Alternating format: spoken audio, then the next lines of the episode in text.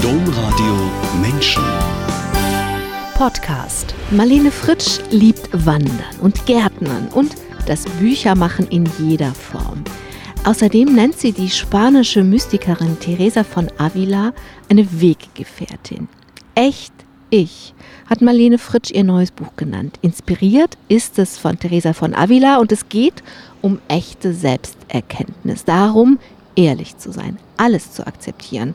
Also nicht nur die Schokoladenseiten auf den schönen Urlaubsfotos, sondern auch die hässliche Grimasse oder Fratze, wenn wir unsere Kinder anschreien oder über Handtücher auf dem Boden nölen.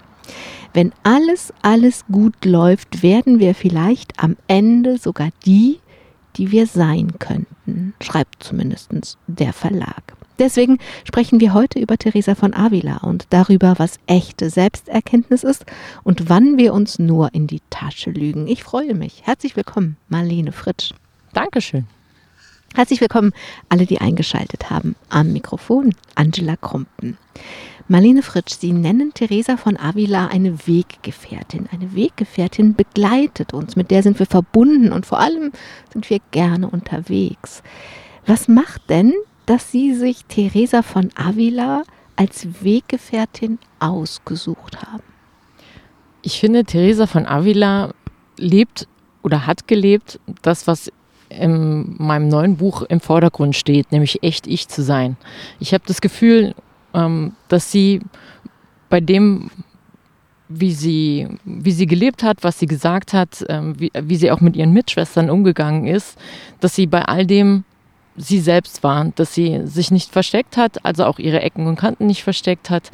Ähm, und als ich auf der Suche war nach einem Weggefährten, ist mir das in die Hand gefallen und ich fand, das passte perfekt dazu.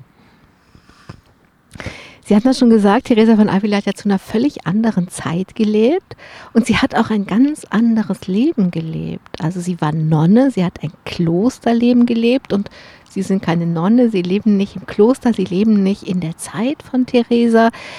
Aber das macht nichts, oder? Überhaupt nicht, weil ich finde, all die Dinge, die sie gelebt hat oder worum sie eigentlich ging, die sind in vielem heute noch genauso aktuell, wie es das damals war. Und äh, eben gerade dieses authentisch sein ist heute was, was heute sehr im Vordergrund steht bei vielen. Und ich finde auch, ähm, das, was für Menschen im Kloster gilt, gilt natürlich auch für viele Menschen, die außerhalb der Mauern leben. Und nun ist es aber schon auch so, dass das Klosterleben sie anzieht. Also sie sind durchaus verbunden mit verschiedenen Klöstern, oder? Das stimmt auf jeden Fall. Also ich bin auch ähm, der Verlag, in dem das Buch erschienen ist, ist ja der Vier Türme Verlag, der einen eigenen Verlag hat, oder der der Klosterverlag der Mönche von Münster-Schwarzach ist. Und ähm, mit denen bin ich natürlich auch beruflich verbunden als Lektorin. Also ich arbeite für den Verlag und mir gefällt der, der Geist in den Klöstern. Einfach weil ich ihn an vielen Stellen als sehr frei empfinde und als vor allen Dingen als sehr menschlich. Also sehr nah am, an der Realität. Nicht an Idealen, sondern eben an der Realität. Und wie begegnet Ihnen dieser Geist? Sie haben gerade gesagt, der ist sehr menschlich. Also wie begegnet Ihnen das? Also wie könnte man das konkret fassen? Das klingt noch so ein bisschen so nach Geist, der hier so rumwabert. Das hört sich schön an, aber was heißt es?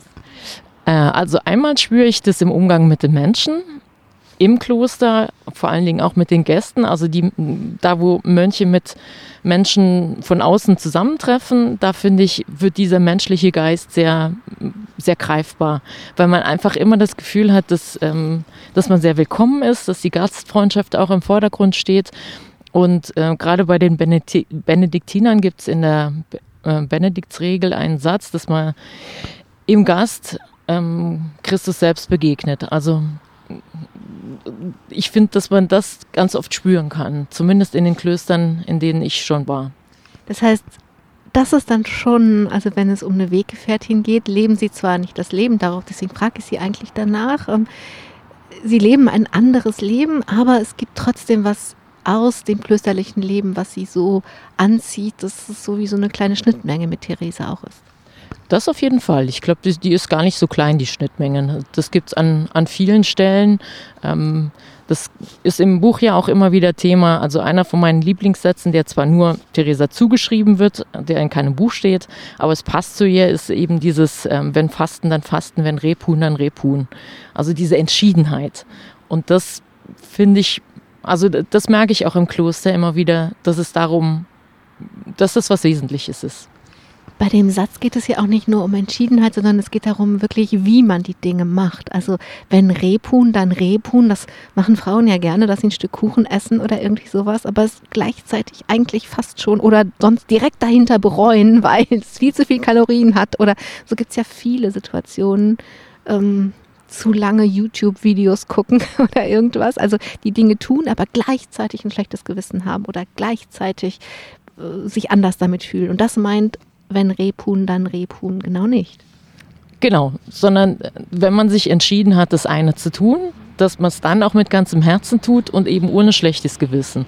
Das finde ich so was Wesentliches ähm, für mein Leben. Ich finde, es macht, macht mein Leben in vielen Dingen schöner, wenn ich das wirklich genießen kann, zu dem ich mich entschieden habe. Und ich glaube, dazu gehört auch sowas wie, ähm, dass man mal nett zu sich selbst ist oder nett zu seinem Körper. Also sich auch mal, äh, es gibt ja auch viele Menschen, die, die wahnsinnig viel Sport machen und sich da nicht verzeihen können, wenn sie an einem Tag nicht zum Training gehen. Aber mal nachzugeben, auf sich zu hören und zu sagen, okay, aber eigentlich will ich das heute gar nicht, sondern mir ist nach Sofa und sich aufs Sofa zu setzen und damit einverstanden zu sein, dass es so ist, auf sich selbst zu hören, dass das jetzt dran ist. Das steckt für mich in diesem Satz. Es könnte ja auch umgekehrt dran sein, auf dem Sofa zu sitzen und denken, eigentlich würde ich mich gerne mal bewegen nach so viel Corona-Sofa-Zeit. Marlene Fritsch, das eigentliche Thema ihres neuen Buches ist Selbsterkenntnis oder auch nochmal präziser formuliert, wie Selbsterkenntnis gelingt. Warum ist es ein Thema für Sie? Was hat Sie so interessiert, dass Sie daraus ein ganzes Buch gemacht haben? Ich glaube, vor allen Dingen ist es sowas wie, steht auch am Anfang, es ist sowas wie mein eigener Weg gewesen. Also mir, mir selber irgendwann ehrlich ins Gesicht zu schauen. Ich nenne das in dem Buch ähm, den dritten Blick in den Spiegel ähm, indem man, also beim ersten Blick sieht man nur das, was alles wahnsinnig toll ist an sich selbst. Im zweiten findet man sich wahnsinnig schlecht. Und im dritten sieht man halt, wie man wirklich ist. Also ohne das eine zu das eine oder das andere zu übertreiben. Und ähm, das finde ich das Wesentliche an, an Selbsterkenntnis. Und dieser Blick hat mir selbst lange gefehlt. Und ich merke einfach, wie gut mir das tut, wenn ich so auf mich selbst schauen kann. Und das ist was, was ich einfach anderen auch wünschen würde. Wir gucken gleich diesen dritten Blick nochmal genauer an, weil ich glaube, es war ein bisschen schnell, als dass man das selber für sich selber so nachvollziehen kann, was es bedeutet. Aber bevor wir dazu kommen, was hat denn dieser dritte Blick mit Theresa von Avila zu tun?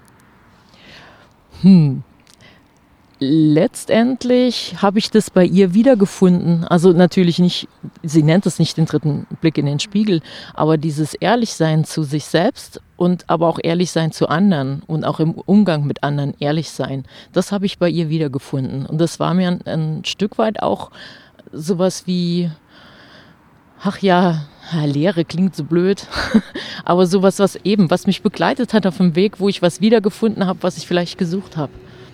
Also Sie haben bei Theresa dieses, diesen ehrlichen Blick und ich meine, wie oft sagen wir das, dann kann ich nicht mehr in den Spiegel gucken. Das nehmen wir als Synonym für ehrlich sein. Also wenn man in den Spiegel gucken kann oder ich mache das, damit ich weiter in den Spiegel gucken kann. Also es gibt es ja in beide Richtungen, dass man etwas nicht macht, damit man weiter gucken kann oder wenn man es machen würde, könnte man nicht mehr gucken. So. Also, ähm, Sie sagen, dass die Verbindung zu Teresa von Avila ist diese Ehrlichkeit und was sind denn jetzt diese drei ehrlichen Blicke in den Spiegel? Also was ist, was ist genau der erste, der zweite und warum braucht es den dritten Blick? Also was mir oft begegnet, nicht nur bei mir selbst begegnet ist, sondern auch oft bei anderen Menschen begegnet ist, dass man sich entweder völlig überschätzt in dem, was man kann, wie man ist, oder sich andererseits völlig unterschätzt. Und für mich wäre der erste Blick in den Spiegel dieses Überschätzen, dass man ähm, sich Sachen zutraut, von denen man eigentlich weiß, dass es nicht geht. Also dass man das Talent zum Beispiel dazu überhaupt nicht hat. Und im zweiten ähm, Blick sich negativer zu sehen, als man ist, das kennen, glaube ich, viele Frauen, die tatsächlich in den Spiegel gucken und immer nur die schlechteste Version von sich sehen. Oder vor allen Dingen die Sachen, die sie selber nicht in Ordnung finden. Ähm, aber sich, sich ganz schwer damit tun, auch die schönen Seiten an sich zu sehen. Und dieser dritte Blick in den Spiegel ist dann einfach das Akzeptieren, sich so gut zu finden, wie man ist. Was nicht heißt, dass man die Sachen, die einem nicht gefallen, nicht mehr ändern muss. Ähm, aber zu akzeptieren, dass es da ist. Wirklich mal zu sagen, ja, ich weiß, ich bin so.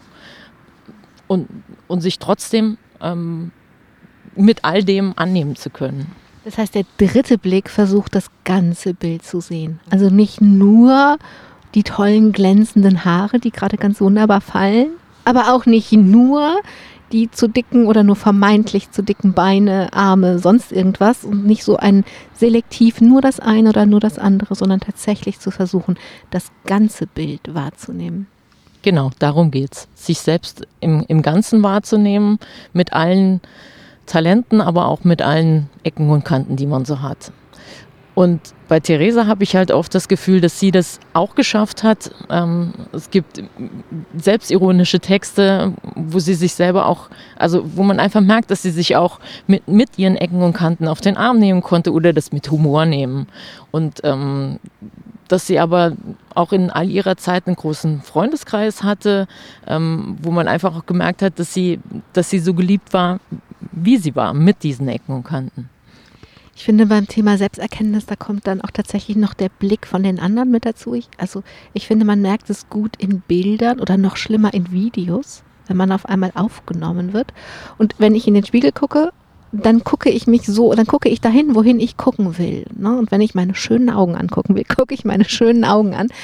Aber wenn mich jemand aufnimmt, dann weiß ich ja überhaupt nicht, was der aufnimmt. Und wenn der mich aus einer Perspektive, beispielsweise ich stehe auf der Bühne und moderiere und aus der ersten Reihe nimmt mich jemand auf und ich sehe das dann im Internet, dann denke ich, das bin nicht ich. Das ist ja, weil natürlich niemals könnte ich mich so ansehen. Aber aus dieser Perspektive habe ich genau so ausgesehen. Das macht nicht immer Spaß. Aber wenn ich das richtig verstehe, dann geht es auch um sowas. Einfach auch zu akzeptieren, dass es ganz viele verschiedene Perspektiven auf mich gibt und Menschen Erfahrungen mit mir machen und nicht immer die, wo sie Auge in Auge mit mir in die schönen Augen gucken. Ja, genau, darum geht's. Also das ist eben auch, ja, dass man, dass man lernt, sich auch mal aus der Perspektive zu sehen, aber das auch zu akzeptieren, dass es eben so ist. Also auch damit klarzukommen, dass man eben nicht nur ein gestelltes Bild ist, sondern ähm, ja, dass andere Menschen vielleicht auch mal was anderes sehen als man selbst und es trotzdem gut zu finden oder zumindest akzeptieren zu können. Man weiß ja noch nicht mal, nur weil sie das Doppelkinn so furchtbar fotografiert haben von der Seite, weiß man ja noch nicht mal, ob sie nicht auf was anderes geguckt haben oder auf die Worte gehört haben, die man gesprochen hat. Im besten Fall ja. Im Klappentext Ihres Verlages heißt es, dieses Buch zeige den manchmal etwas steinigen Weg, an dessen Ende man sich nicht nur selbst begegnet, sondern man selbst geworden ist. Und ich will das nochmal nochmal fragen, weil das eine ist dieses sich selbst erkennen und akzeptieren, dass so viele verschiedene Facetten dazugehören. Solche, die wir gerne haben und solche, die wir nicht gerne haben. Aber das ist ja nochmal mehr. Aus sich, wenn, wenn am besten, im besten Fall am Ende dieses nicht immer netten Weges, lustigen Weges, aus Selbsterkenntnis wird, dass man selbst geworden ist. Wie verstehen Sie das? Oder wann finden Sie, geht man den Weg so, dass man am Ende man selbst geworden ist?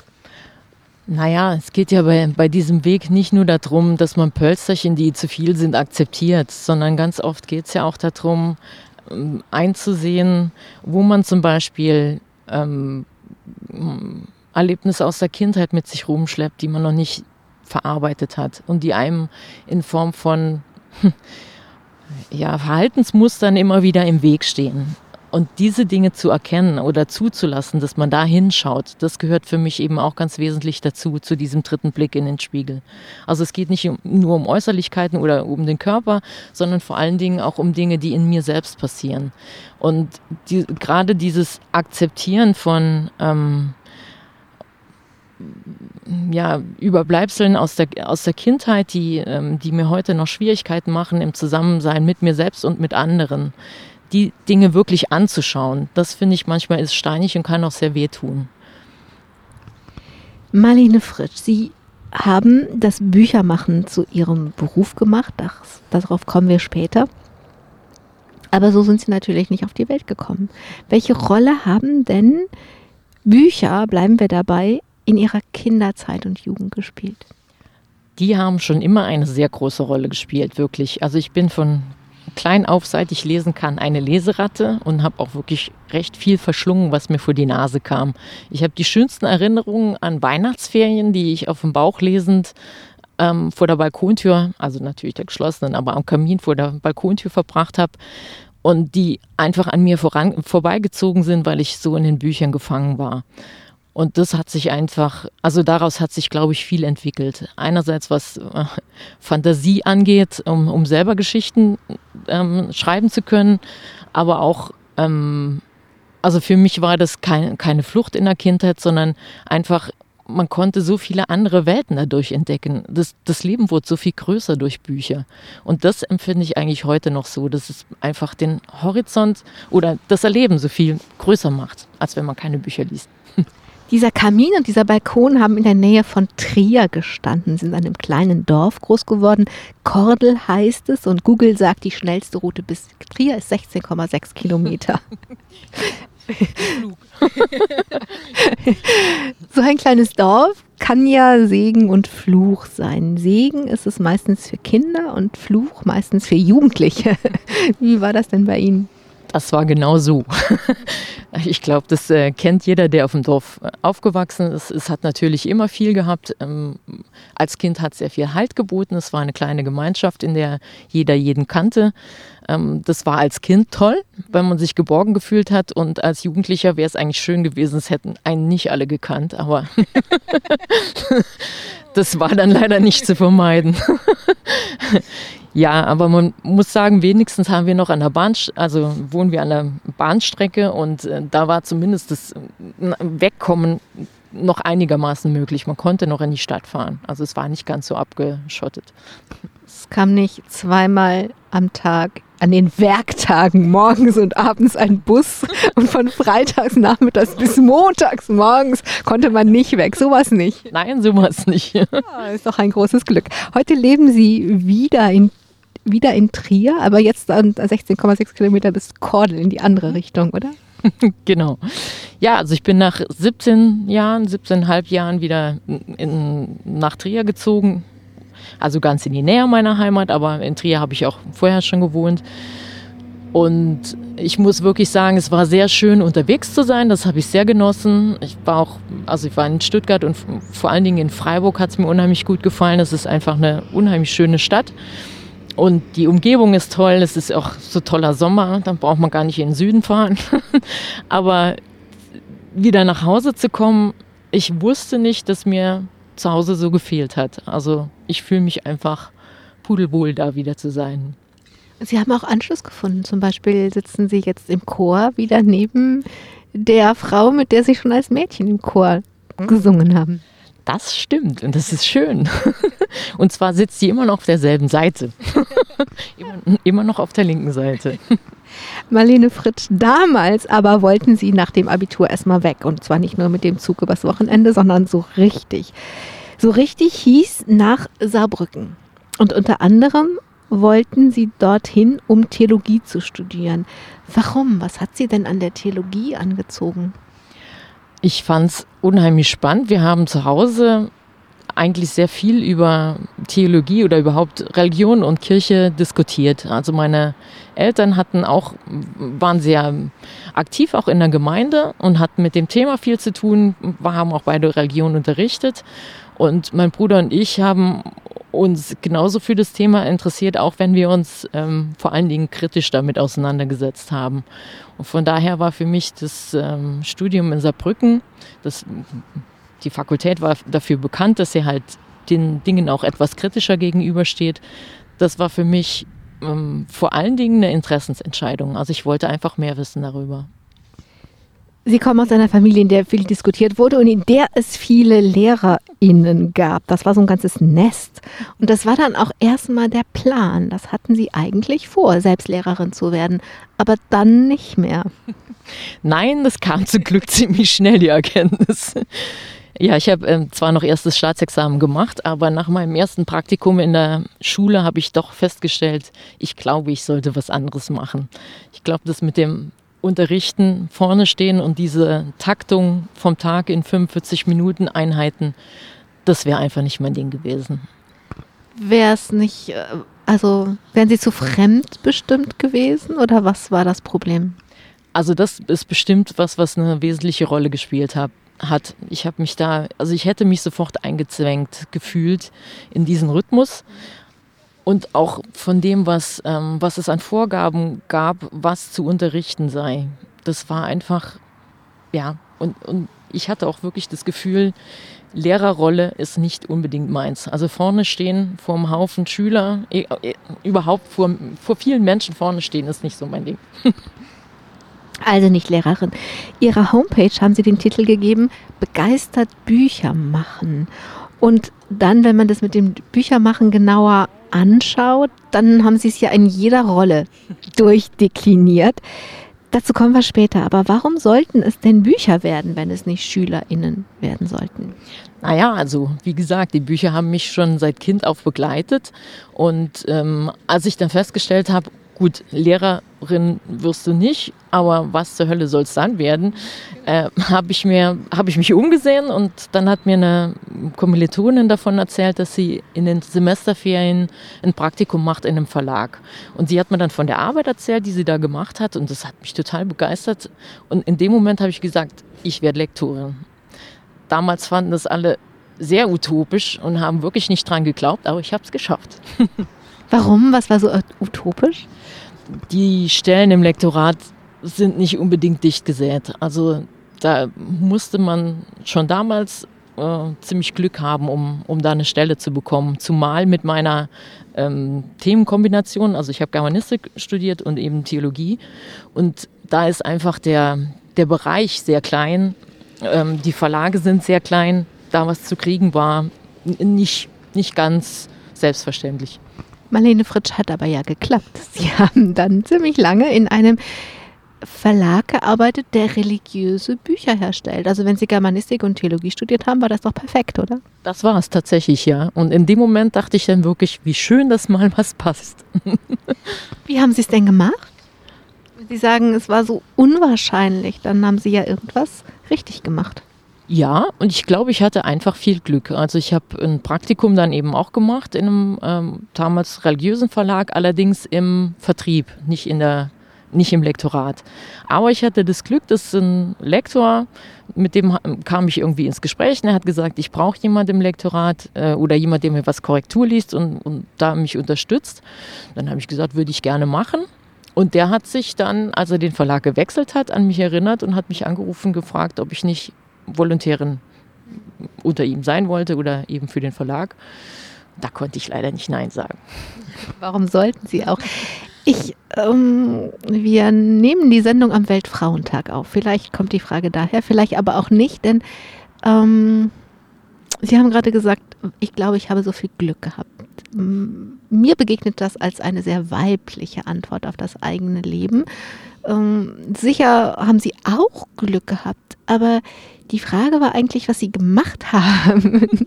Das Glück ist dann vielleicht dazugekommen. Ich würde mal sagen, wenn alle gesagt haben in ihrem Umfeld, das ist doch utopisch, dann haben sie doch auf jeden Fall schon mal die Hartnäckigkeit gehabt, das Ziel weiter zu verfolgen und ja auch den Mut, nicht Lehrerin zu werden. Ist ja auch ein großer Schritt. Das war es auf jeden Fall. Und ich glaube auch, dass, ähm, dass dabei eine große Rolle spielt, dass man an seinen Traum glaubt. Also wenn man, wenn man was wirklich will, das natürlich spielt dabei Glück eine Rolle, aber nicht nur das, sondern wirklich, dass man alles ähm, alles möglich macht, was einem selber an Möglichkeiten offen steht, um es umzusetzen. Das ist ganz sicher so. Also ich habe mich davon nicht abhalten lassen und das Volontariat hat eben bedeutet, dass ich meinen damals festen Job, der nicht schlecht bezahlt war, aufgegeben habe.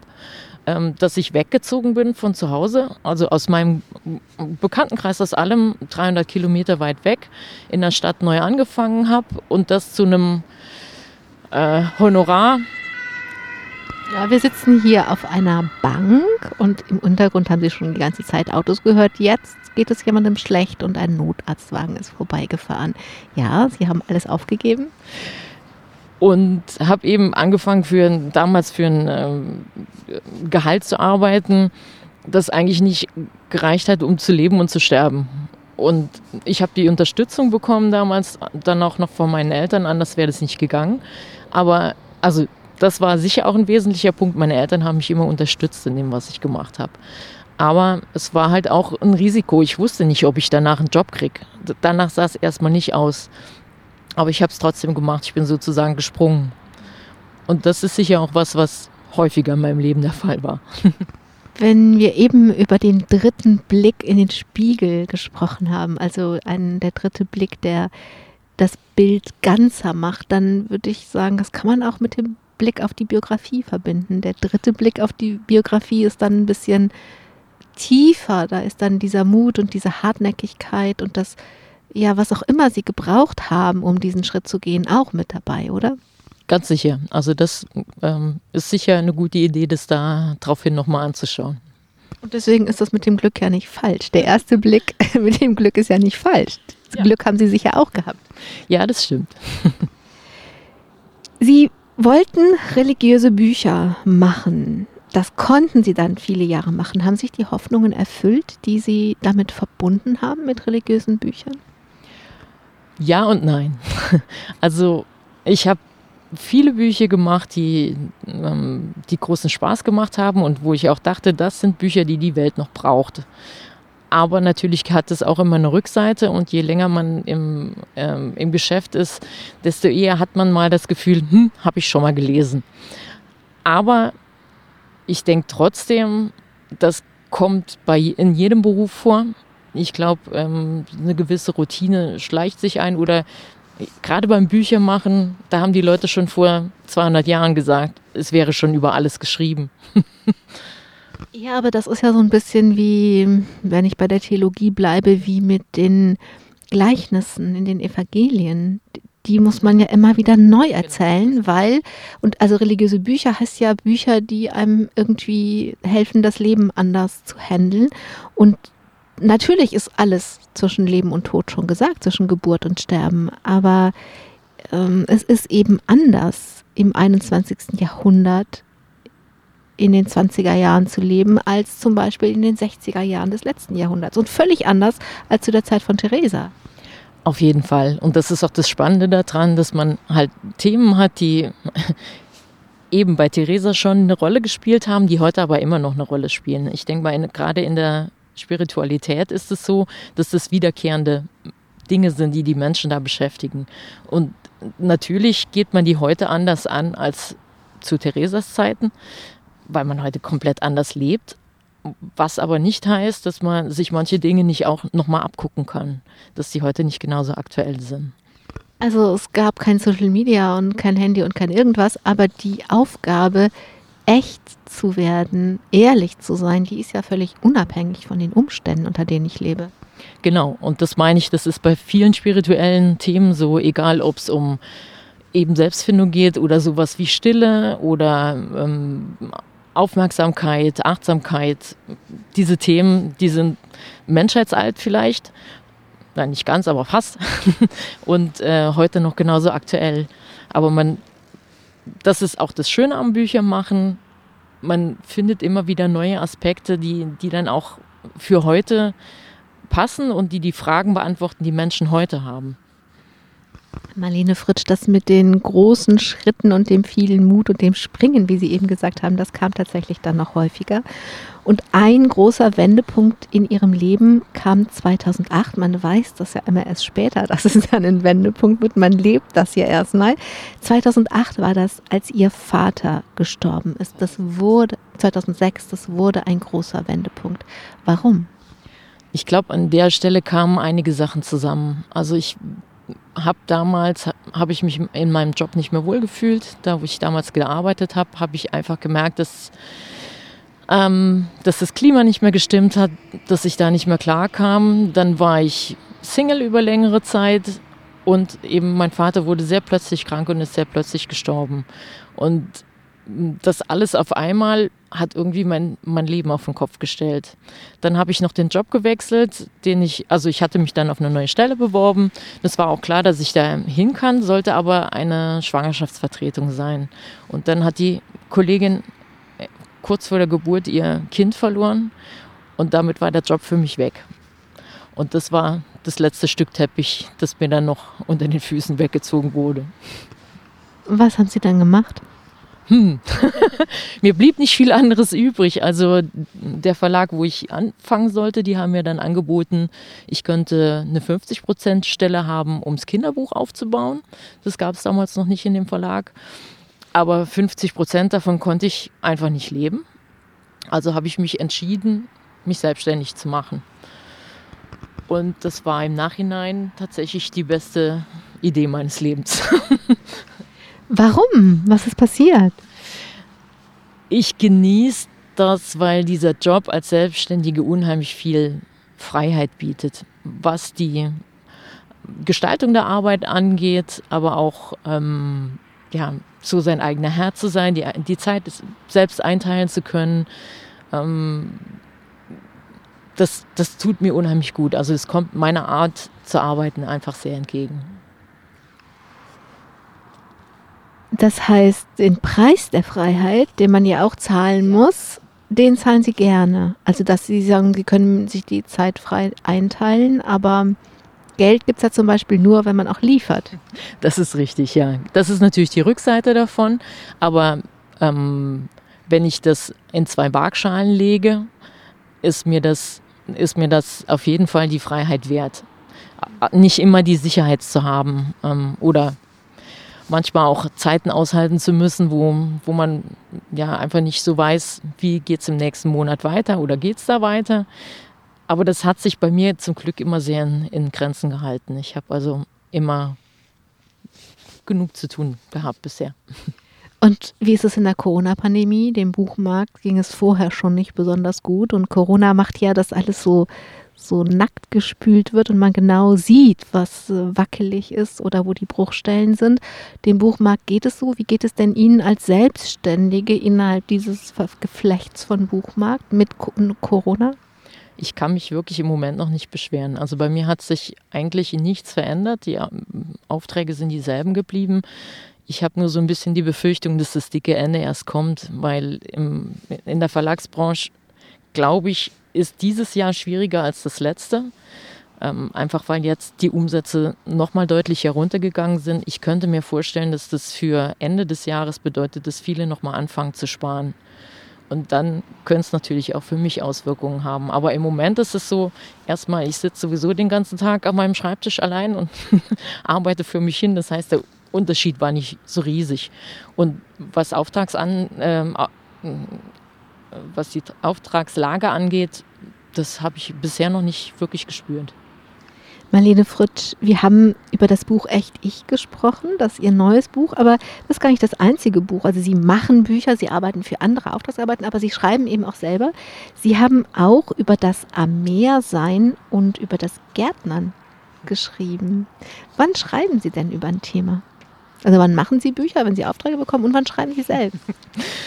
Ähm, eigentlich immer dann, wenn mich ein Thema so packt oder wenn, wenn ich das Gefühl habe, es geht mich so an, dass ich darüber was schreiben kann. Und gerade das Gärtnern oder das Draußensein ähm, und das am Meer sein, das sind schon Dinge, die mich wesentlich ausmachen, glaube ich. Ja, wenn man ein ganzes Buch über was schreibt, dann muss man was erlebt haben. Das klappt sonst einfach nicht. Das stimmt. Marlene Fritt, unterdessen haben Sie aber auch Ihr Repertoire erweitert. Also Sie machen nicht nur Bücher, Sie schreiben nicht nur Bücher, sondern Sie haben auch zusätzliche Dinge gelernt. Sie haben das Wandern zum Beruf gemacht und Sie haben auch eine Ausbildung zur Trauerbegleiterin gemacht. Aber der Reihe nach. Warum wollten Sie denn unbedingt gerne Wanderführerin sein? Dann wird ja selbst das Wandern zur Arbeit. Könnte doch mal so schön sein. Ja, das eine schließt das andere ja nicht aus. Wanderführerin war irgendwie mal eine verrückte Idee während ähm, meiner Arbeit da in Stuttgart. Es gab ein Angebot vom Alpverein und ich dachte, das ist doch super. Ich wusste damals noch nicht richtig, wofür ich das nutzen kann, habe aber die Ausbildung gemacht und aber das ist eine echte Frage. Also, weil ich habe gedacht, wenn, wenn ich so, ich habe ja ein bisschen natürlich gelesen, was sie so geschrieben haben, und immer wenn es um Natur und draußen sein und so geht, dann dann blühen ihre Worte so richtig auf und die Bilder kommen und überhaupt, ich kann mir das alles gut vorstellen und ich kann mir vor allen Dingen, kann ich fühlen, kann ich merken, wie gerne sie das tun. Und ich habe wirklich gedacht, ja, aber wenn ich dann als Wanderführer, dann habe ich ja die Verantwortung, muss alles organisieren und dann ist es doch am Ende Arbeit. Machen Sie das dann genauso gerne wie einfach draußen sein? Da gibt es schon einen Unterschied. Also natürlich, wenn man selbst unterwegs ist oder nur man selbst oder mit Freunden, dann ist es ein anderes Verhältnis. Aber mir hat es unheimlich gut gefallen, das, was ich erlebt habe oder gesehen habe unterwegs, auch anderen zeigen zu können. Einfach die Augen dafür zu öffnen. Also es geht gar nicht so sehr, klar, das Organisatorische ist auch immer dabei. Das macht nicht immer Spaß, aber, aber ganz oft ist es auch wirklich total schön, dass man dass die Leute hinterher kommen und sagen, das war so eine tolle Wanderung. Ich hab, wir haben so viel gesehen und das ist für mich sowas, wo ich denke, ach wie schön, dass andere das auch gesehen haben. Also es versaut nicht die Erholung, auch nicht, wenn dann irgendwelche komischen Menschen dabei sind, die nörgeln oder schlecht gelaunt sind. Also wenn es dann überhand nimmt schon. Aber das ist mir bisher wirklich so gut wie noch nicht passiert. Und dann haben sie eben noch eine andere Ausbildung gemacht, die zur Trauerbegleiterin.